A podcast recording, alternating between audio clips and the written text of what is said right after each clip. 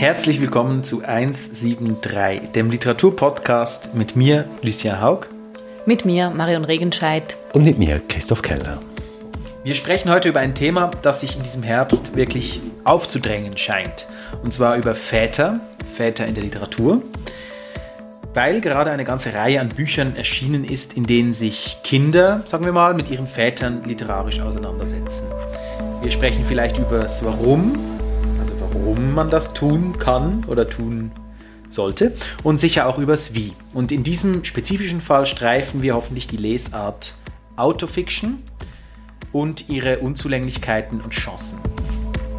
Und wir tun dies wie jedes Mal anhand eines Buches. Wir reden heute über das Buch Vaters Meer, geschrieben von Denis Utlu, erschienen im Surkamp Verlag aber zuerst möchte ich gerne wissen, wie es euch denn so geht, was ihr so treibt, ähm, was euch umtreibt im Moment. Wir haben uns ja schon eine ganze Weile nicht mehr gesehen.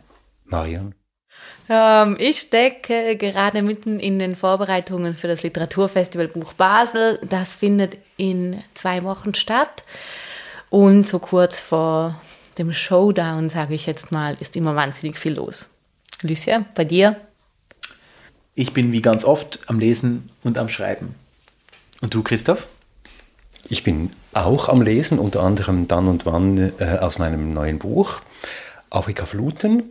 Äh, das, und das passt eigentlich zum heutigen Thema, auch ein klein wenig ein Vaterroman ist, weil darin so am Rande auch die Auseinandersetzung steckt mit einer Vaterfigur. Insofern bin ich recht gut eingestimmt auf das Thema, über das wir heute sprechen werden. Ja, nun aber genug wohlgefühlt. Äh, wir wollen ran an dieses Buch und wir steigen direkt mit einer ersten Lesung ein. Mutter zeigt mir ein Bild aus einem Sommer, den wir nicht in Christkalisse verbracht hatten. Das muss zwei Jahre nach dem Sommer 1996 gewesen sein, zwei Jahre nach jenem Juli also, an dem meine Mutter ein Flugzeug und ein Ärzteteam organisierte, um ihren Mann aus der Klinik in Mersin zurück nach Deutschland zu überführen. Denn 1997, also ein Jahr danach, war mir noch einmal in Kiskalissi. Aber es sei dort kaum auszuhalten gewesen, erzählte sie einmal. Sie habe sich dort allein als Frau nicht mehr wohlgefühlt. Die Freier, die am Hotel Korikos herumlungerten, seien ihr bedrohlicher vorgekommen als in den Jahren zuvor. Und sie hätte mehr denn je Angst um mich gehabt, der ich getrieben gewesen sei und, wie sie meinte, mit 14 Jahren für einen Jungen in einem vulnerablen Alter. Auf dem Bild bin ich zu sehen auf einem Bett liegend in einem Zimmer mit Steinboden. Ich erinnere mich an jenes Haus. Es war in einer Urlaubsanlage am Mittelmeer. Meine Mutter hat uns über die Frau ihres Bruders, die bei den staatlichen Wasserwerken arbeitete, für deren Mitarbeiter die Anlage gedacht war, eingemietet. Auch Großvater Sinan und Tante Selma waren gekommen, sowie der Bruder meiner Mutter mit seiner Familie und deren beiden Kindern. Ich erinnere mich, wie ich die Jumhuriyet las und dass es als Beilage dieser Zeitung ein ganzes Buch gab, ein Büchlein, Weiße Nächte von Dostojewski. Während also meine Familie den Tag am Strand der Ferienanlage verbrachte, blieb ich im Schatten zurück und las zum ersten Mal Dostojewski. Jene Geschichte über zwei Menschen, die sich in der Nacht treffen, der einsame Träumer und die Liebende und sich von ihrem Leben erzählen. Meine Mutter rief mich zu sich. Meine Tante lobte das Eis am Strand, schwärmte von der Farbe des Meeres, behauptete, dass dort junge Frauen in meinem Alter herumlaufen würden. Alles Versuche, um mich aus dem Schatten dieser Wohnung mit dem hellen Steinfußboden zu bewegen. In ihrer Vogelsprache, so nannten sie ihre geschwisterliche Geheimsprache mit all den Zischlauten, diskutierten meine Mutter und Tante Semma darüber, was mit mir los sei und was es zu tun galt, um mich vor einer Depression zu bewahren. Das erschloss ich mir aus wenigen Worten, die ich ihrem Zwitschern entnahm, das ich sonst kaum verstand. Ich lag auf jenem Bett mit dem schmalen Buch auf der Brust und rief ihnen zu, dass es das Beste sei, mich in Ruhe zu lassen. Ich sei weder depressiv, noch stimme sonst etwas nicht mit mir. Ich fände es lediglich langweilig, den ganzen Tag am Strand zu hocken und unter der Sonne bekloppt zu werden. Lieber wollte ich lesen und Musik hören. Mutter kam daraufhin mit ihrem schwarzen Fotoapparat ins Zimmer, den ihr mein Vater einmal geschenkt hatte, stellte sich vor das Bett und fragte, ob sie mich fotografieren dürfe, um mir später zu zeigen, wie ich hier rumliegen würde. Ich fragte, wieso es eigentlich allen so schwer falle, mich in Ruhe zu lassen.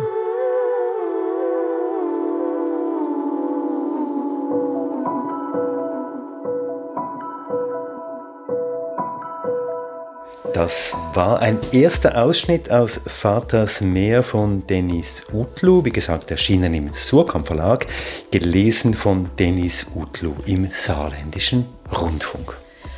Und bevor wir jetzt auf das Buch eingehen, sagen wir doch erst noch kurz einige Sätze über den Autor. Dennis Utlu wurde 1983 in Hannover geboren, studierte Volkswirtschaftslehre in Berlin und Paris und Vaters Meer ist sein dritter Roman. Darüber möchte ich mit euch noch sprechen. Ist es sein, also es ist offensichtlich sein dritter Roman, aber ich habe so eine Vermutung oder eine Theorie. Bereits erschienen sind die Ungehaltenen und Gegen Morgen. Und Utlu ist nicht nur für seine Romane bekannt, sondern er schreibt auch viele politische Kolumnen und Essays.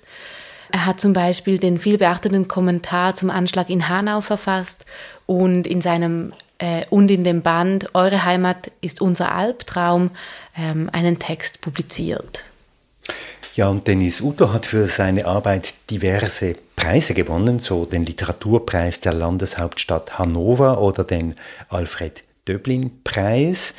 Und dieses Jahr hat er auf Einladung von Thomas Sträßle an den 47. Tagen der deutschsprachigen Literatur in Klagenfurt teilgenommen und hat dort bereits Auszüge aus dem Text gelesen, über den wir heute sprechen.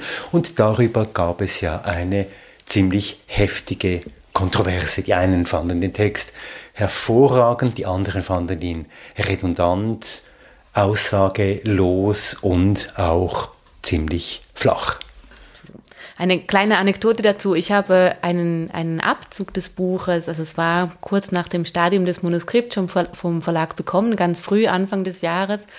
Ähm, und erst danach wurde Dennis Utlu nach Klagenfurt eingeladen und dann mussten wir unterschreiben, dass wir diesen Text nirgendwo rausgeben. Das war ganz interessant. Also, was ich jetzt nicht gemacht habe auf heute, aber mich durchaus interessiert hätte, wäre die beiden Manuskripte nochmal vergleichen. Also diese frühe Fassung des Buches und das, was wir jetzt hier haben. Nun haben wir das fertige Buch vor uns. Äh, Vaters Meer heißt es. Wie gesagt, es ist ein Roman über 380 Seiten. Worum geht es denn in diesem Buch? Zuerst einmal begegnen wir einem Ich-Erzähler, Yunus heißt er, und Yunus Vater hat zweimal einen Schlaganfall gehabt ähm, und leidet da, danach unter dem sogenannten Locked-In-Syndrom. Das bedeutet, dass der Vater seinen Körper eigentlich nicht mehr bewegen kann, äh, mit Ausnahme der Augen und der Augenlider und ähm, so dann aber eigentlich ähm, trotzdem äh, kommunizieren kann mit seinen Angehörigen und eben auch mit dem Sohn. Ähm, der Text ist eine Suche in der Vergangenheit. Das heißt, wir ähm, können oft gar nicht genau sagen, aus welcher Zeitlichkeit der Erzähler gerade zu uns spricht. Es wird viel gesprungen hin und her, bis ziemlich weit in die Vergangenheit des Lebens dieses, dieser Vaterfigur. Ähm, es ist ein Abwägen von Erinnerungen, kann man sagen. Ähm, vielleicht weniger im Text selbst, sondern vielleicht auch einfach quasi über die Menge der Erinnerungen gesehen was hängen bleibt beim Lesen, beim Durchstreifen dieses Texts und was auch vielleicht nicht. Es ist ein Umreißen dieser Lebensgeschichte des Vaters und es ist wirklich literally ein Umreißen mit aller quasi Ungenauigkeit von der Geburt bis zu seinem Tod und eben dazwischen hin und her springend. Vom Beginn seines Lebens in der Türkei, ähm, geboren in der Stadt Mardin an der türkisch-syrischen Grenze bis nach Deutschland in Hannover. Du hast es schon gesagt und auch gut umschrieben, Lucia. Es ist ein sehr meandernder Text, es ist ein suchender Text und er springt wirklich sehr oft in Zeiten und in den Örtlichkeiten. Und in dieses, dieses Vaters Meer ist wirklich erstmal ein ganzes Meer und es ist halt eben auch so riesig. Und darin schwimmt quasi die Hauptfigur Yunus, der auch Delphin heißt oder der Name bedeutet eben auch Delphin. Ich habe das Gefühl, der schwimmt eben auch in dieser Lebensgeschichte des Vaters umher und tut das einerseits in einer Art Chronologie. Ich kann jetzt nicht sagen, dass es hier nur ein Aneinanderhäufen von, von verschiedenen Erinnerungen sind, aber trotzdem ist es so ein Aneinanderreihen von verschiedenen Bildern zu verschiedenen Zeiten und im Zentrum steht Yunus. Yunus hält das alles zusammen. Er lebt in einer ganz anderen Welt mit ganz anderen Problemen und versucht trotzdem irgendwie gegen sein Vergessen anzuschreiben. Auf Seite 316 stehen die folgenden Sätze. Je mehr ich nach meinem Vater suche, wird eine Angst in mir größer, dass es eine letzte Seite des Erinnerns geben könnte, einen Augenblick, an dem jeder gemeinsame Moment einmal im Gedächtnis aufgerufen wurde. Was geschieht, wenn ich alle Erinnerungen an meinen Vater, die in mir sind, gefunden und herbeigerufen und wieder und wieder gedacht habe? Was wäre der Punkt, an dem er mich endgültig verlassen würde? Der Augenblick, an dem das Buch der Erinnerung ausgelesen, meine Vaterlosigkeit vollendet wäre. Mir hat das sehr geholfen, so im letzten Drittel von diesem Buch das zu lesen und zu merken, ach so, darum geht es auch. Es geht um eben diesen Verlust, gegen diesen Verlust anzuschreiben und sich weiter zu erinnern. Dennis Utlu stellt das ja hier auch als ein Problem dar, der Erinnerung an sich. Er stellt ja hier die Frage, gibt es irgendwo eine Grenze des Erinnerns oder ein Ende des Erinnerns? Und da komme ich nochmal auf den Titel zu sprechen, eben Vaters Meer. Das Meer ist ja, wie wir wissen, tatsächlich äh, unendlich. Ähm, und diese Meermetapher spielt auch immer wieder hinein, nämlich einerseits kommt da das Meer in der Türkei vor, wo sie immer wieder in die Ferien fahren. Dann ist das Meer aber auch präsent als ein Sandmeer bei Mardin, dort wo eben der Vater herkommt. Das ist eine sehr trockene, eine sehr wüstenartige Gegend. Da spielt das Meer nochmal eine Rolle. Und dann ist das Meer natürlich auch eine Metapher für den Zustand, in dem der Vater sich befindet. Diesen unendlichen leeren Raum, der Ausgesetztheit in einem Locked-in-Syndrom, einem unendlichen Raum. Also dieses Meer begegnet uns immer wieder in diesem Text in ganz unterschiedlichen Zusammenhängen. Und es ist natürlich auch ein, ein Bild der Reise dieses Vaters, die eben da in Hamburg am Hafen endet und eigentlich diese Ankunft ist äh, in einem anderen Land und in dem Land, in dem der Erzähler tatsächlich dann auch aufwächst und auch nach verschiedenen Rückkehrmomenten ähm, zurück in die Türkei eben dann trotzdem immer wieder bleibt und schlussendlich auch dann, dann in der Gegenwart auch sich befindet. Und man könnte aber auch sagen, dass dieses sich orientieren in diesem Meer der Erinnerungen eben auch den Erzähler selbst sozusagen aufs Meer begibt ähm, und mit der ganzen auch Furcht, die man empfinden kann auf dem Meer, ähm, also das sind ja auch sehr bedrohende Zustände, ähm, sich da zu befinden, eben kein Land zu sehen, sich trotzdem fortzubewegen und nicht zu wissen, wie man sich orientieren soll. Also auch der Vater bleibt tatsächlich auch irgendwie in diesem weiten Wasser alleine und äh, wir nähern uns ihm nur bedingt. Eine Figur, die auch unbedingt noch erwähnt werden muss und eben vielleicht sowas wie die, die die Landestelle bleibt. In, Im Erzählstrang der Gegenwart gibt es natürlich auch noch eine Mutter. Und das ist eine sehr tragende Figur eigentlich, eine sehr wichtige Figur, auch weil sie diesen Vater über zehn Jahre pflegt. Sie ist äh, aus der Türkei nachgereist, hat in der Türkei studiert und widmet dann aber ihr ganzes Leben in Deutschland der Sorge um diese Familie, um den Sohn und nachher auch um den Vater. Und sie ist aber auch eine von diesen Figuren, denen ich zumindest nicht wirklich nahe gekommen bin. Also ich finde, es passt ganz gut dazu, was du gesagt hast, Lucia, mit diesem im Meer schwimmen und diesem Schwebezustand, in dem man hier auch reinkommt. Aber ich wollte wie einfach noch erwähnen, ich glaube, Bücher über Väter sind eigentlich auch Bücher über Mütter, sei das in ihrer Anwesenheit oder in ihrer Abwesenheit. Ja, und wie das tönt, das hören wir uns jetzt noch einmal an in einer zweiten Lesung von Denis Utlu aus seinem Roman Vaters Meer. Seki bereitete seinen berühmten Bulgur zu, mit Gemüse und Fleischbrühe und Paprikamark. Senem machte einen Salat. Sie werkelten zusammen in der kleinen Küche. Seki sagte, du magst vielleicht die bessere Mathematikerin sein, aber ich bin der Koch von uns. Wenn du meinst, sagte Senem lautlos lachend, während sie die klein gehackte Petersilie mit den Zwiebeln vermengte. Na gut, sagte Seki der das Feuer der Herdplatte hochfuhr, um den Bulgur stärker anzubraten. Ich kann auch beim Kochen nicht mithalten, aber ich mache den besten Bulgur. Das musst du nicht aussprechen, lachte Senem. Die ganze Welt weiß das. Trotzdem frage ich mich, ob du für eine Kaserne kochst. Hast du nicht gesagt, es kommt nur Görkem? Ja, sagte Seki, und er soll ordentlich was zu essen bekommen, sonst lohnt sich ja die Straßenbahnkarte nicht, die er einlösen muss. Kannst du bitte nett sein zu ihm heute Abend? Einmal bekommen wir Besuch, ich will, dass es schön wird. Oh, ich werde so nett sein, du wirst noch staunen. Görkam klingelte gegen 20 Uhr. Senem hatte Yunus, mich, schon schlafen gelegt. Seki hatte gerade den Tisch fertig gedeckt. Komm rein, sagte er und stellte den dampfenden Topf mit Bulgur auf den großen Esstisch im Wohnzimmer.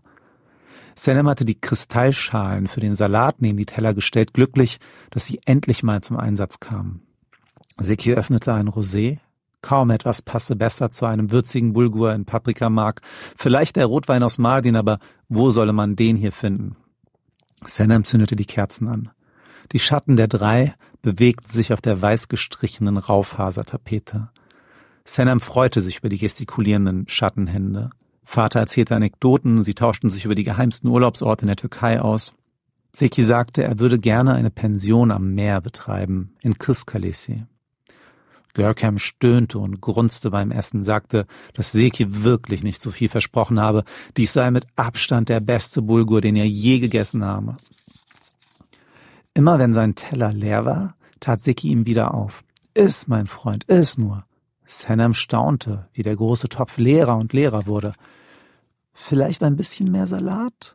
sagte sie. Der Bulgur gehe im Magen ja noch auf. Ach Quatsch, sagte Seki. Bulgur hat noch niemandem geschadet. Der Topf muss leer werden. Seki, rief Senem. Wo liegt das Problem? sagte Seki. Man lebt nur einmal. Und tat Görkam haufenweise Bulgur auf, dem schon längst der Schweiß auf der Stirn perlte.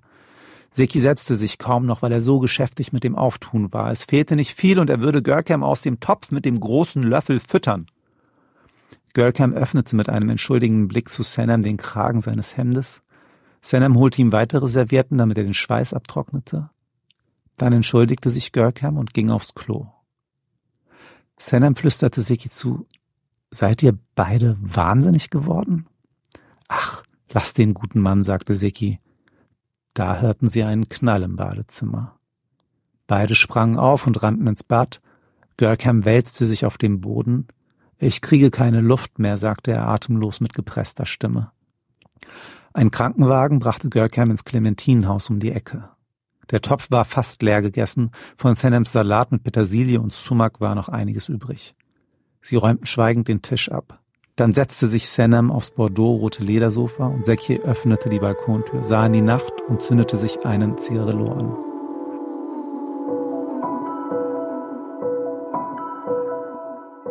Damit steigen wir in unsere Diskussion ein mit der obligaten und ersten Frage, wie ist es euch denn beim Lesen ergangen?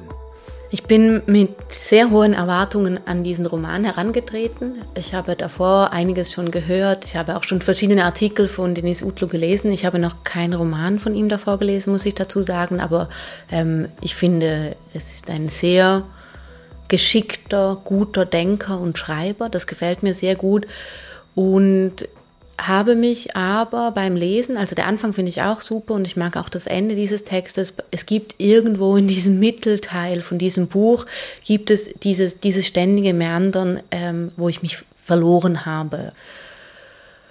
Und ich frage mich so ein bisschen, woran, woran das, das liegt. Warum bin ich diesen Figuren nicht nahe gekommen? Man kann immer sagen, es liegt einfach an mir selber gerade. Und trotzdem habe ich mich so ein bisschen gefragt, wo habe ich es verpasst, diesen Art Pakt zwischen mir und diesem Text oder vielleicht auch dem Schreiber, dem Autor einzugehen. Ich habe es irgendwie verpasst, einzusteigen und diesen Vertrag einzugehen und mich dem ganz zu widmen. Ich kann aber eben, wie gesagt, nicht richtig sagen, woran das es liegt.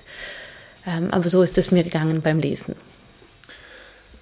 Ja, wenn ich hier gerade anschließen darf, mich hat es auch unglaublich interessiert. Also wie geht hier Denis Utlu an diese Vaterfigur heran? Das ist natürlich einerseits die Geschichte eines Vaters, aber es ist ja zugleich auch die Geschichte einer Migration, einer frühen Migration nach Deutschland. Ein Kapitel, das auch in der deutschen Geschichte noch nicht wirklich aufgearbeitet wird. Und mich hat das sehr neugierig gemacht. Mir ist es auch so gegangen wie dir ähm, Marion. Ich bin gerne eingestiegen in den Text. Es hat mich interessiert, was für eine Beziehung besteht da zwischen dieser Hauptfigur Yunus und dem Vater Zeki. Das Problematische an diesem Text ist, glaube ich, und da komme ich wieder auf die Meermetapher zurück, dass dieser Text so in die Unendlichkeit hinein ausgelegt ist, als gäbe es keine, kein Land in Sicht. Es gibt nirgendwo einen Moment, wo ich mich festhalten kann, weil jedes Bild, das Denis Utlu von diesem Vater zeichnet, was Yunus über diesen eigenen Vater erzählt, sofort wieder in eine neue Bildmetapher hineingepackt wird und wieder transformiert wird. Und diese ständige Transformation des Vaters in immer neuen Bildern hat mich dann auch zu diesem Punkt gebracht, den du so geschildert hast, dass du irgendwo nicht mehr weißt, wo kann ich hier eigentlich andocken. Also ich meine sowieso Wellenbewegungen, nur weil wir jetzt gerade beim Meer sind, kommt mir das in den Sinn, wenn du es das gibt dazu Wellen, sagst. Strömungen, es trägt mich mal hierhin, mal dorthin. Mal ist der Vater ein großer Erzähler, mal ist er der Schweigsame. Dann zweimal verlassen ihn die Frauen, die er geheiratet hat, die flüchten vor ihm, aber es wird mir nicht erklärt, warum denn eigentlich? Ist er ein jähzorniger Mensch, wie er da und dort geschildert wird, hat er seinen Frauen Gewalt angetan. Was hat er gemacht? Das sind so Leerstellen und dann kommt er wieder als liebevoller, interessanter, erzählender Vater wieder. Es ist ein Hin und Her, ein Annähern, ein sich distanzieren, ein Schildern und dann wieder diese Schilderungen wieder relativieren und zum Teil auch wieder konterkarieren. Ja, also diese Mehrmetapher hilft im Umgang schon sehr, finde ich, im Umgang mit diesem, mit, mit dieser Zeit, also in diesem Treiben oder mit dieser Orientierungslosigkeit, gerade eben auch in der Mitte des Buches, finde ich eigentlich ziemlich schön, dass ich so das Gefühl habe, so am Anfang am einen Ufer und am Ende am anderen Ufer hat man irgendwie festes Land unter den Füßen, ist eine Emotion, steht eine Emotion hinter dem Text, die man ziemlich gut entschlüsseln kann, die irgendwie auch den Text ziemlich stark durchdringt und dazwischen passiert genau das, was ihr vorher beschrieben habt, ähm, und wenn man damit umgehen kann, glaube ich, dann, dann kann man sich wahrscheinlich auch ziemlich gut treiben lassen. Es ist wie ein bisschen, als würde einem der Setzkasten fehlen, aber man, man kriegt ganz viele ähm, Setzlinge oder, oder kleine Buchstaben, die man da irgendwie sortieren kann. Ähm, und wo aber manchmal wirklich dann auch nicht es nicht leicht fällt, zum Beispiel äh, eine Anekdote über den ersten Kuss von, vom Ich-Erzähler irgendwie irgendwo anzudocken oder, oder das irgendwie zu verbinden mit was anderem, sondern ähm, da nicht sozusagen den, den Mut zu verlieren, äh, das auch aufzunehmen und weiterzugehen und das nächste aufzunehmen und weiterzugehen. So. Ähm, ich glaube, es stellt auch eine sehr interessante Frage darüber, was so ein Buch leisten muss, ähm, auch was wir als Lesende leisten können oder sollen. Ich glaube, vielleicht ist es auch noch interessant in diesem Zusammenhang ähm, über Sprache zu sprechen oder über die Sprache, der wir hier begegnen, weil ich glaube, die steht sozusagen in einem ziemlich interessanten Gegensatz zu dem, was wir jetzt gerade beschrieben haben. Also ähm, sie ist ziemlich klar, sie ist auch ziemlich explizit. Sie lässt jetzt nicht, ähm, ich weiß auch nicht, irgendwelche großen ähm, Lücken auch im emotionalen Sinne, sondern sie, sie, sie ist ehrlich in dem Sinne, als dass ich das Gefühl habe, diese Erzählfigur, die beschreibt, durchdringend das, was sie beschreiben möchte. Also, und das ähm, führt dazu, dass man manchmal ähm, wirklich so vor, vor Sätzen steht, wo man so denkt, äh, äh, was fange ich jetzt damit an? Und äh, als wäre das eine ganz große Aufgabe, die man hier bewältigen muss. Und ich weiß nicht, ob wir entweder uns dem nicht gewachsen sahen oder ähm, mm. genau oder ob, oder, ob, es, oder, oder ob, die Auf, ob die Aufgabe irgendwie fast schon bevormund gefühlt habe. Also ich hatte, es geht auch ein bisschen darum, dass ich auch die, die wie soll ich sagen, diese Widerhaken-Momente haben mir dann aber auch gefehlt. Weißt du, was ich meine? Also einerseits wäre es ein sehr lückenhafter Text, wo ich so mich jederzeit irgendwo wieder einbringen könnte und ich glaube, dann hätte ich Zugang gehabt. Aber manchmal fehlte mir hier wie auch so die, die Pause. Ich habe mich dann manchmal auch gefragt, will mir hier der Autor etwas auch übererklären. Vielleicht auch, weil er mir diese Geschichte des Vaters, der aus Mardin abenteuerlich, zuerst nach Istanbul, dann von Istanbul mit dem Schiff bis nach Hamburg, dort Tuberkulose bekommen hat, dann auch vom Schiff gehen musste, nicht nach Kanada gelangt ist, so wie er das eigentlich geplant hat. Also die ganze Schicksalhaftigkeit auch einer Migration, die ersten Jahre schwierig, Deutsch lernen, nachher eine Position erlangt habend und dann aber doch nie angekommen sein in dieser Kultur, die Rolle der Mutter. Wobei irgendwie du, auch schon. Also schon auch angekommen, ja, erfolgreich, aber doch nie richtig zu Hause. Also will mir hier Dennis Utlu nicht auch etwas übererklären? Hat der vielleicht auch das Bedürfnis, alles deshalb drei oder viermal zu erzählen, weil er sich in der Position des Übersetzers sieht, der eben eine Art von, in Anführungszeichen, Fremdheit mir irgendwie schildern muss. Das habe ich mir, habe ich mich ein paar Mal äh, gefragt. Und er wurde ja dann mit diesem Roman auch in diese ganze, in diesen Kontext eben dieser Migrationskultur hinein versetzt, wurde verglichen dann mit Fatma Eidemir, mit ihrem Roman Jeans. Ich frage mich, ob das nicht auch eine Rolle gespielt hat. Ja, ich weiß nicht, ob wir sozusagen in, in diese Fahrwasser gelangen müssen. Also, ob man jetzt zwei Texte miteinander vergleichen muss, nur weil sozusagen die Familien zweier Autorinnen aus demselben Land kommen. Also finde ich auch. Ich, finde das nur, ein bisschen albern. Würde ich, würde ich nie machen. Ich sage nur, andere haben das ja, gemacht. Oder? Also eben von daher weiß ich gar nicht, ob wir, ob wir dahin gehen sollten oder keine Ahnung. Ich, ich glaube einfach, ich finde es interessant, was du sagst, dass diese Frage nach diesem Übererklären.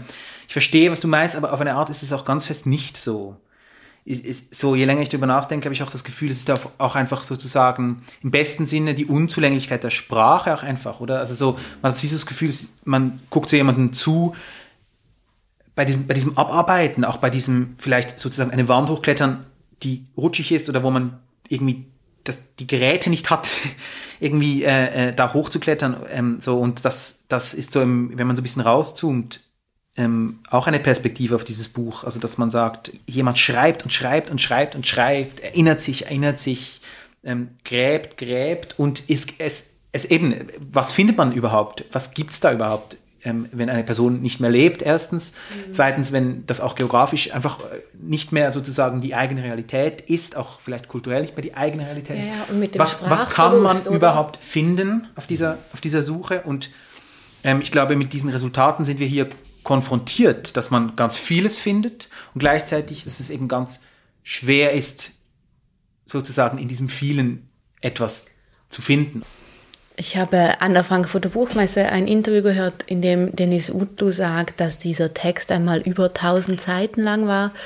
Ähm, und ich habe das mitgenommen beim Lesen und irgendwie immer wieder dieses Bild vor Augen, wie wenn man Flachs kämmt, ist ein, ein sehr rurales Bild, ich weiß, aber so dieses ständige Kämmen und dieses Rausholen, bis am Schluss diese Flachsfaser dann da ist und dieses haarige. Ähm, und ich denke, diese, dieses Buch, wenn es mal wirklich tatsächlich mal über 1000 Seiten lang war und jetzt auf diese knapp 400 Seiten runtergekämmt wurde, ähm, vielleicht könnte auch dieser Prozess noch weitergehen. Also das fände ich irgendwie interessant, auch mit Denis Utlu zu, zu diskutieren, darüber zu sprechen. Einerseits, wie dieser Vorgang war, dieses Rausstreichen, Rauskämmen, an die Essenz zu kommen sozusagen und ob dieser Prozess theoretisch noch weiter hätte gehen können oder ob es irgendwo überhaupt einen Punkt gibt oder ob diese Sprachlosigkeit dann irgendwann sich auch, auch in einem Text manifestiert. Aber ich glaube, es ist nicht nur eine Frage des Herauskämmens dessen, was vielleicht überflüssig wäre in diesem Text, was redundant wäre, sondern ich glaube, Dennis Utlu hat hier auch eine ganz bestimmte Perspektive einnehmen wollen. Ich glaube, das ist auch das etwas, was er gewollt hat, nämlich eine Art von unbestimmter Perspektive auch auf diese Figur Yunus, die ja in einem permanenten Wandlungsprozess ist, die mal so, mal so, dann ist man eher in der Gegenwart wieder oder eher ein bisschen weiter in der Vergangenheit, die kommt und geht.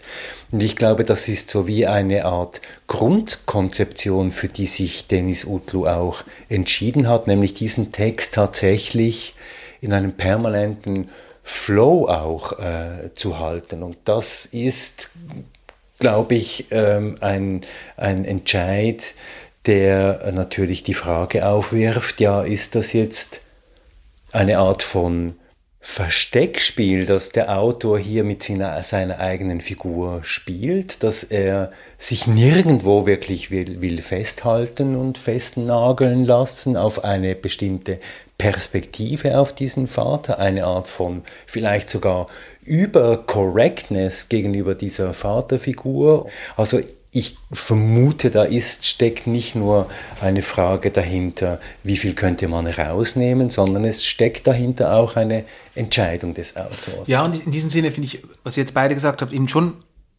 ziemlich bezeichnend interessant. Also es gibt, also zurücknehmen tut er sich, finde ich, nicht, weil er, er geht ganz detailliert in Szenen hinein, die er gar nicht kennen kann. Also er, er, er, er schreibt Gespräche, Dialoge auf, die sein Vater äh, mhm. zu einer Zeit mit seinen Freunden gehabt hat, wo er noch lange nicht gelebt hat und die er sicher nicht aufgeschrieben hat, etc. Das heißt, aber er nimmt sich zurück, nur um das zu präzisieren, er nimmt sich zurück, indem er das Bild eben immer wieder umwandelt, oder? Er lässt, er, er lässt nie ein Bild mal stehen ja. und sagt, das ist jetzt so, sondern es kommt immer wieder ein neues ja. zurück. Das, das wollte ich sagen. Also ich, ich wollte sagen, quasi die die in den, in den Details, also in, in der quasi Akkuratesse der Erinnerung, ist er offensichtlich ähm, überscharf. Also da, da, da erlaubt er sich Dinge, die, die offensichtlich äh, fiktionalisiert sind. Und gleichzeitig bleibt eben trotzdem die Figur widersprüchlich. Und das ist so ein, ich glaube, auch etwas, woran man sich abarbeitet beim Lesen, weil man so merkt, das ist so genau, das ist so auch äh, ähm, erfinderisch und dann kriegt man eben nicht die Strukturierung, die man gerne hätte oder man kriegt eben nicht diese Figur, die man so ganz klar sieht. Und da möchte ich noch mal kurz zurückkommen, was du gesagt, auf das, was du gesagt hast, mein. Also wenn der Roman tatsächlich 1000 Seiten war, dann finde ich schon auch, um noch einmal, wieder einmal das Format Roman zu problematisieren, die Frage, warum man es dann runter kondensiert auf 300 Seiten. Also dann würde ich, glaube ich, lieber einen tausendseitigen Roman haben, der mir die, also das oder weiß ich jetzt nicht, ich kenne, kenne diese anderen 700 Seiten nicht, ja, genau. aber aber quasi, ich finde da dann schon eben das auch problematisch, dass man dann, wenn man einen Roman vor sich hat, eben auch immer noch diese Strukturierung erwartet. Oder, ja, das stimmt. Ähm, also von dieser diese Klarheit erwartet, ja. die, die er ja offensichtlich unterläuft. Ähm, wo ich mich auch gefragt habe, was wäre, wenn das jetzt sozusagen wirklich eine fast nicht aufhörende Anhäufung wäre von tausend Seiten, wo ich mich dann tatsächlich fast schon physisch verliere. Mhm.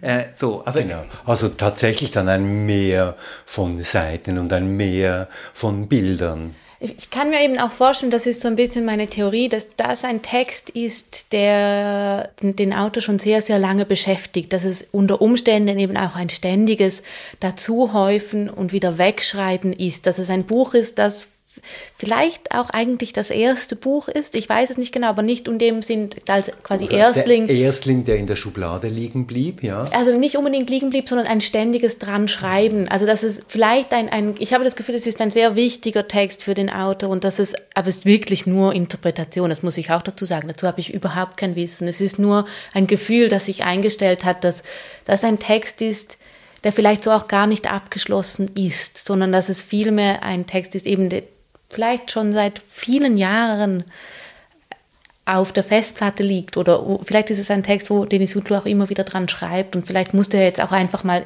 zwischen zwei Buchdeckel, vielleicht existiert dieses Meer, diese, diese tausend Zeiten, diese, dieses, dieses Unerreichbare ja weiter und vielleicht schreibt er auch weiter daran. Aber das finde ich jetzt ein interessanter Gedanke, dann hätten wir nämlich um jetzt auf das Stichwort digitale Literatur zu sprechen zu kommen, hätten wir vielleicht ein größeres Vergnügen daran gehabt, eben Denis Utlu wirklich auch bei dieser Verfertigung des Textes, bei dieser ständigen Dekonstruktion, Rekonstruktion, Abänderung, Neuformatierung, Neuformulierung buchstäblich zuzuschauen und damit auch lernen, wie tatsächlich schwierig es ist. Und ich glaube, da sind wir jetzt auch beim Thema unseres unsere Episode über diese Väter zu schreiben. Väter sind mächtig, Väter sind abwesend, Väter sind ein Problem, Väter sind Repräsentanten eines Systems, sie sind vielleicht auch Repräsentanten einer bestimmten Generation, Stichwort Einwanderergeneration und so weiter. Also Väter sind so vieles und haben diese gewisse Macht kann man dann überhaupt über Väter schreiben, ohne über den eigenen Vater zu sprechen? Also wenn man Familientexte schreibt, Texte, die mit Familien zu tun haben, wie sehr kann man sich überhaupt von der eigenen Familie abgrenzen? Und eine Frage, die mich immer schon umgetrieben hat bei diesem, sagen wir mal, populären Thema Autofiktion. Was ist das überhaupt? Ich muss ehrlich gestanden sagen, ich verstehe dieses Konzept nicht im Sinne von, was ist denn nicht Autofiktion? Also ich habe nie verstanden, warum man das eine vom anderen unterscheidet und wie nicht jeder Text Autofiktion ist. Das würde ich gerne mal von euch wissen. Ich kann dazu einfach eine Literaturempfehlung machen und ich würde allen empfehlen, den Roman von Felicitas Hoppe namens Hoppe, so heißt der Roman, zu lesen, ähm, wo sie sich quasi romanhaft oder mit Sprache mit diesem Thema auseinandersetzt und quasi eine autofiktionale Erzählung über sich selber, über Hoppe schreibt. Ähm, das ist unglaublich lustig, unglaublich unterhaltsam ähm, und sehr, sehr gescheit, wie sie das tut. Und ich glaube, nach dem Lesen von diesem Roman wurde mir zumindest klarer, also äh, was, was dieses Genre kann. Und im Kern ist es natürlich schon so, was du sagst. Also kann sch schreiben. Ähm, das müsst ihr mir vielleicht beantworten. Ihr schreibt. Kann ist Schreiben nicht eben, wie du auch sagst, immer autobiografisch oder dann eben autofiktional? Ja, immer autofiktional. Ja. Aber ist es nicht ein grundsätzliche, eine grundsätzliche Unterscheidung, um jetzt nochmal auf Dennis Utlus Buch zurückzukommen, ob der Autor, die Autorin explizit das auch formuliert und sagt, diese Figur, wie jetzt im Fall hier von Yunus, ist quasi mein alter... Du meinst innerhalb des Textes oder außerhalb des Textes? Außerhalb des Textes, mhm. wie das Dennis Utlu eben ganz affirmativ gemacht hat, oder? Ja. Ganz affirmativ sagt und ich glaube, kann ja auch als Text dieses Buch nicht gelesen werden, ohne wirklich eine innige Verbindung zwischen dem Autor und dieser Ich-Erzählerfigur aufzustellen. Also ich glaube, das ist schon ein fundamentaler... Ja, es ist doch eine gute Frage. Warum machen warum wir das? Warum kann man das nicht? Also warum, warum, was genau ähm, hindert einen daran, diesen Text unabhängig vom Autoren zu lesen? Das, das nimmt mich wirklich wunder, das ist keine Fangfrage. Weil es dann einfach eine Korrespondenz gibt zwischen der Biografie des Autors und der, und der Biografie des Ich-Erzählers und der Ich-Erzähler dann Dinge erzählt von sich, die nur der Autor selber erlebt haben kann. Das erschließt sich, glaube ich, wie subjektiv äh, aus dem Text. Ist denn und, diese Frage nach dieser Autofiktionalität einfach auch ein Phänomen von unserer Zeit, also quasi was die mediale Berichterstattung ist, weil wir so viele Interviews hören können, weil wir so viele Bilder haben von diesen AutorInnen, dass wir sie automatisch immer wieder auf, auf diese Frage runterbrechen müssen von, hast du das wirklich erlebt? Ist das wahr? Und wenn wir aber diese mediale Berichterstattung gar nicht hätten und gar nicht so viele Interviews auch schon zur Verfügung gehabt hätten von Dennis Utto, hätten wir uns das, hätten wir uns das weniger gefragt. Also ich glaube, es gehört natürlich zur Literaturgeschichte immer auch schon, dass sich AutorInnen zu ihren Texten äußern, ob das jetzt häufiger ist oder nicht. Ich glaube, der Punkt ist vielmehr, und da kommen wir auch wieder auf das Vaterthema zu sprechen, ist, glaube ich, dass das Thema natürlich auch so zwingend ist. Also die Auseinandersetzung mit dem Vater kann ich als Autor ja nicht anders führen als über große Stücke durch mein eigenes Erleben, weil dies, das Erleben dieser Vaterschaft und die Beziehung zu diesem Vater ist ja so eine intime, eine so gelebte Realität. Da fällt es ja schwer, sich eine dritte Figur auszudenken, die dann mit einer vierten Figur, mit einem Vater irgendein Verhältnis haben könnte. Also die Annahme, dass hier das Innenverhältnis zwischen dem Autor, Autorin und der erzählten Figur, nämlich den Vater, ein inniges ist. Ich glaube, das liegt schon einfach im Thema drin.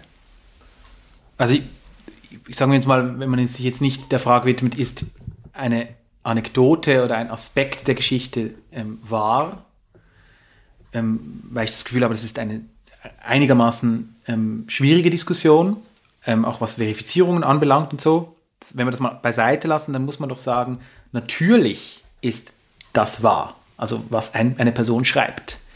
Es ist ein reales Ergebnis. Es liegt auf meinem Schoß. Äh, natürlich ist das wahr. Und es ist auch in so vielen Hinsichten wahr. Jetzt ganz eben abgesehen von faktischen Fragen, hat die Person das erlebt, was jetzt hier diese Erzählerfigur erlebt. Aber was wir sozusagen als äh, literarisches Ergebnis daraus lesen dürfen, ist doch kann doch nur wahr sein. Die Frage ist, ähm, spricht es mit mir? Also mhm.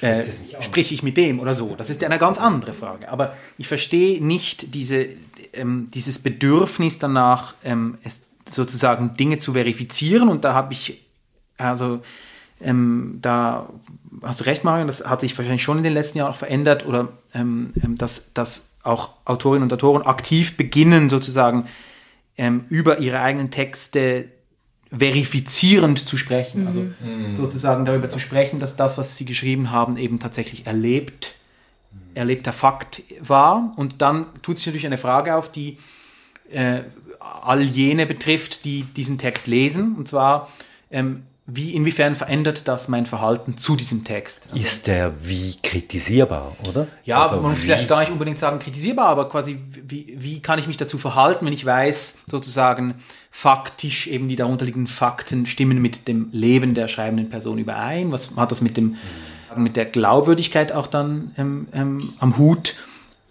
Äh, mir kommt eine ähm, Poetikvorlesung von Judith Herrmann in den Sinn, ich paraphrasiere Sie, sie schreibt ein, ein, ein Manuskript, glaube ich, äh, und sie trifft ihren Psychoanalytiker am Kiosk beim Zigarettenkaufen und erzählt ihm, dass sie ein Manuskript hat, das irgendwie viel mit diesen Sitzungen zu tun hat und schickt ihm das dann und dann antwortet er nicht irgendwie und, und, und Jahre später antwortet er dann doch, weil sie ihn nochmal sieht, keine Ahnung, wie das genau war.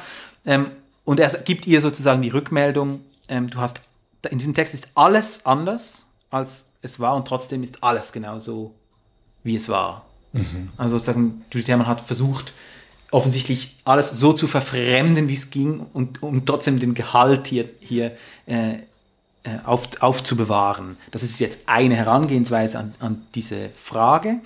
Man kann, man kann sagen, sie hat das gemacht, um die Menschen zu schützen, die in ihrem Umfeld sind. Da gibt es ja auch tragische Geschichten, ich sage nur Karl-Ove Knausgard, ähm, die eben dann vielleicht diesen Schutz nicht genügend ähm, ähm, getätigt haben. Aber Inwiefern ist die eine Version, sagen wir jetzt mal, dieses Judith Herrmann-Textes weniger autofiktional als die andere? Es, ich verstehe es nicht, sondern es, es ist ihr Erleben im einen genauso wie im anderen. Aber ich glaube, das ist genau das Drama, das du jetzt schilderst, eben zwischen Karl-Uwe Knausgard und Judith Herrmann. Da steckt, glaube ich, eben Dennis Utlo irgendwo so zwischendrin. Also die eine Variante, Judith Herrmann-Variante, wäre die totale Transformation des eigenen Erlebens, der eigenen Geschichte, was auch immer. Aber, die, aber gleichzeitig auch überhaupt keine Transformation. Und gleichzeitig keine Transformation, weil es ist alles gewissermaßen rück, ähm, es ist alles rückverfolgbar. Und das andere wäre dann tatsächlich das, das, das tagebuchartige, autobiografische Schreiben. Und da ist natürlich, würde ich jetzt sagen, Dennis Utler ein bisschen im Unbestimmten geblieben, oder? Er kann sich nicht entscheiden zwischen diesen beiden er Leuchttürmen, zwischen diesen beiden Leuchttürmen, um bei der Meermetapher zu bleiben, durch die hier hindurch navigiert werden müsste. Aber wie und warum dieses Thema überhaupt Väter? Warum sind die eurer Meinung nach heute in der Literatur so präsent? Was macht das aus, dass wir ähm, heute so viele Bücher haben über. Aber das ist nicht so ein neues Phänomen. Das ist also anders als vielleicht eben noch in den 70er oder 80er Jahren, wo so über, über die Väter eine Art Abrechnung oder auch Distanzierung stattfinden musste im Schreiben, habe ich jetzt das Gefühl, ist das einfach eher eine, eine Annäherung, ein Verstehen, warum und auch ein, ein Zurückschauen, wie, warum bin ich jetzt hier und warum ist es so, wie es ist. Aber ist das nicht, ähm, also ich kann jetzt nicht die ganze Literaturgeschichte zurückgehen, aber ich glaube, wir könnten einige Bücher zusammentragen aus den letzten Jahren, aber auch schon davor, wie Annie Ernaux, Der Platz, mit der Biografie über ihren Vater oder Eduard Louis, Wer hat meinen Vater umgebracht, Monika Helfer, Fatih, gut, das sind jetzt alles so ähm, Bücher aus den letzten Jahren, wo ich so denke, ja, das, es liegt doch ein bisschen in der Natur der Sache, dieses Schreiben über die eigene Herkunft auf eine Art und Weise. Also kein neues Phänomen, würdest du sagen, aber neu, dass man sich diesen, dieser Generation der Eltern auch auf, auf, auf einer liebevollen Ebene begegnet auf einer sich annähernden Ebene, also nicht so wie Franz Kafka Brief an den Vater, wo irgendwie eine klare Anklage formuliert wird oder auch bei Fritz Zorn in seinem Buch Mars, wo es auch um eine Abrechnung geht mit dieser Elternwelt, sondern eine Art Annahme auch der eigenen Geschichte, der eigenen Geschichtlichkeit und der eigenen biografischen Bedingtheit. Ist es das? Ja, ich glaube eher so irgendwas zwischen Zugehörigkeit und Entfremdung, also so mm. dieses Verorten. Also an Aniano, bei, im Zusammenhang mit Aniano zum Beispiel wurde ja auch dieser Begriff der Autosoziobiografie, die auch sozusagen so ein bisschen verbunden wird mit Rückkehr nach Rhin, wo sozusagen über das eigene Erleben hinaus dann Textformen entstehen, die vielleicht essayistische Züge haben oder soziologische Untersuchungen irgendwie auch äh, ähm, beinhalten.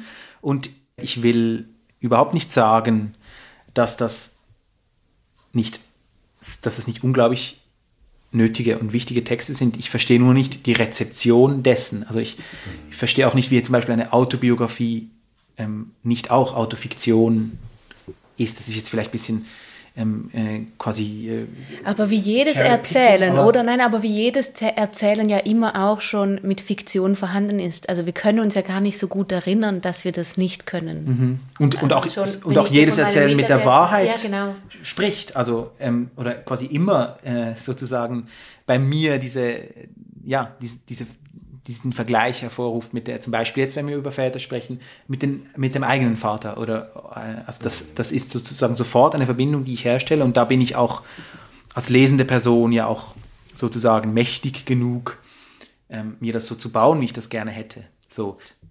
Es ist nicht falsch, diese Frage zu stellen, glaube ich, aber es ist wie vielleicht nicht die interessanteste Frage.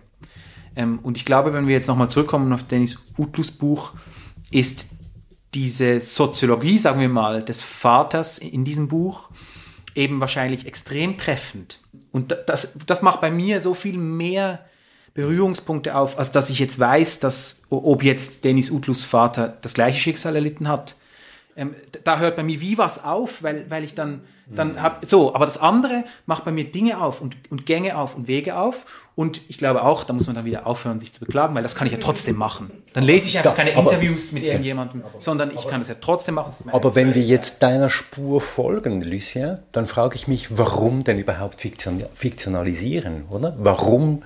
Weil das automatisch passiert. Nein, also er schreibt warum? doch in diesem Zitat, wo wir, du hast es vorgelesen früher, also er sagt, die Erinnerungen und die Bilder, die in mir sind, die gefunden sind, die herbeigerufen werden und wieder und wieder gedacht werden, dieses Wälzen, ich glaube, darin entsteht automatisch Fiktion. Aber du könntest ja, und da spricht jetzt auch wieder der Journalist in mir, dieses, diese Soziologie des Vaters, diese, dieses, dieses, ähm, diese kulturellen, gesellschaftlichen Zusammenhänge, in denen dein Vater aufgewachsen ist oder mein Vater oder irgendwelchen Vater ja durchaus beschreiben mit Dokumenten, mit Unterlagen, mit, mit, mit Zugängen und so weiter, die mir dann auch eine Art Interpretationsraum eröffnen. Er macht das zum Teil auch mit ein paar Dokumenten, die äh, Dennis Utlu hier beilegt zu dieser Vaterfigur.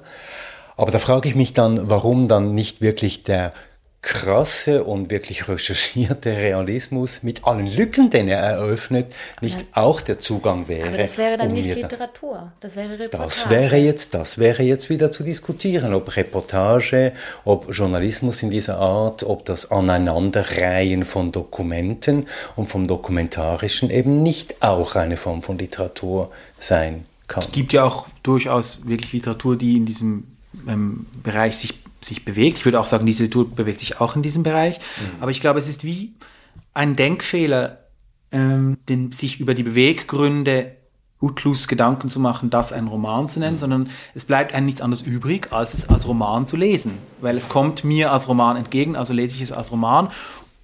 Und das heißt aber auch, dass ich dann eben die Freiheit habe, das daraus zu machen.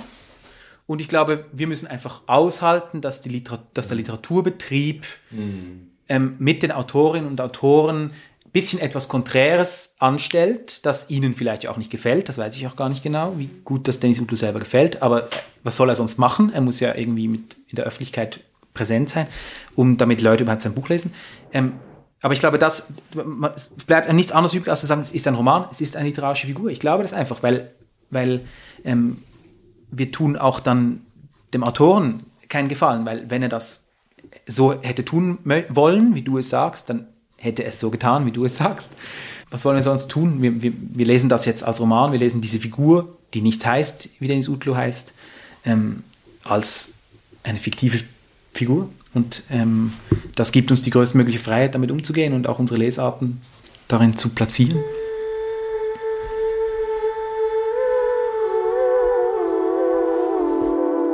Das ist doch ein sehr gutes Schlusswort, Lucia, weil es eben uns alle Freiheit gibt, über Texte zu reden und die wollen wir uns hier auch nehmen. Worüber sprechen wir das nächste Mal? Wir sprechen über ein Buch von Tine Melzer, das im Jung und Jung Verlag erschienen ist soeben. Es ist ihr Debütroman und der heißt Alpha Bravo Charlie. Das war 173, der Literaturpodcast, heute mit der Episode 42.